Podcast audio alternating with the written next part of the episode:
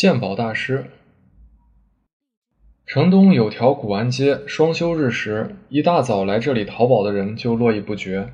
有一个留着山羊胡子、瘦瘦的老头，人们都叫他老杨。杨老前些年在这条街上花了一千元，收了一条宋钦宗时的靖康通宝。当时很多人都说杨老收的这门这枚古币不值这么多钱，可是后来谁也没想到，经专家鉴定，这枚古币竟然是枚孤币，价值连城。专家说，刻有靖康通宝的古币是宋钦宗时的钱币，存世量极少。这是目前为止全国古币市场上发现的仅有的一枚。由此一时间，杨老在这条街上名声大振。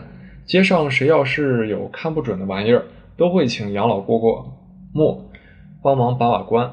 当然，那些卖假玩意儿的人都会躲着杨老。小顺子就是其中一个。小顺子是这条古玩街上出了名的混混，倒弄一些假玩意儿糊弄人。已经有些年头了。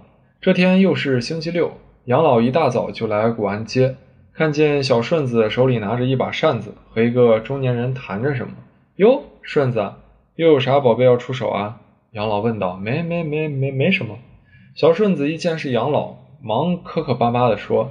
杨老拿过小顺子手里的这扇，啪的一抖，打开扇面，看到上面写着“月到天心处”。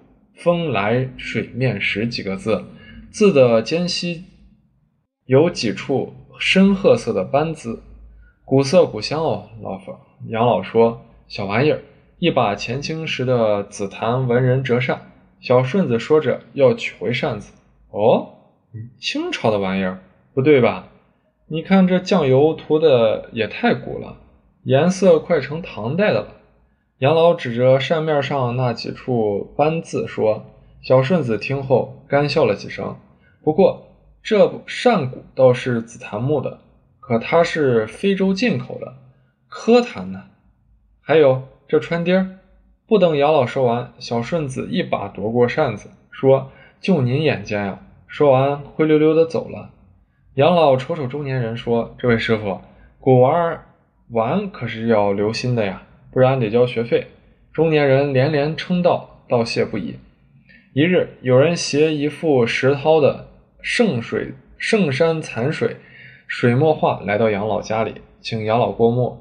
杨老一看，此画景物奇秀，用笔方折居多，骤法纠结，景色苍浑，的确有石涛的气韵和画风，连连赞叹不已。好画，好画！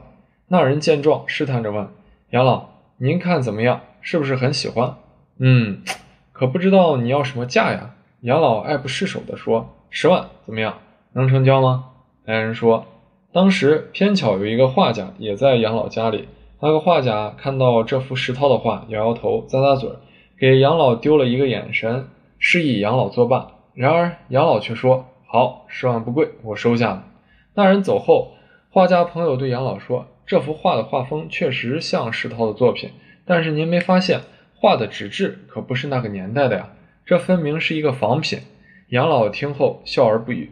一时间，杨老花十万元买了一幅假画的消息不胫而走。没过多久，有个大学的美术老师来找杨老，要出五十万买这幅假画。杨老一摇头，一摇脑袋，很干脆说不卖。画家朋友闻讯后问杨老：“五十万卖你那假画，你还不卖？”杨老笑笑问：“那是假画吗？”“不是真画。”画家说：“明明是赝品，怎么会是真画？”杨老对画家朋友说：“模仿石涛的画，能模仿到如此以假乱真的地步，在全国只有一个人。这人应该是谁呀？是谁呀？”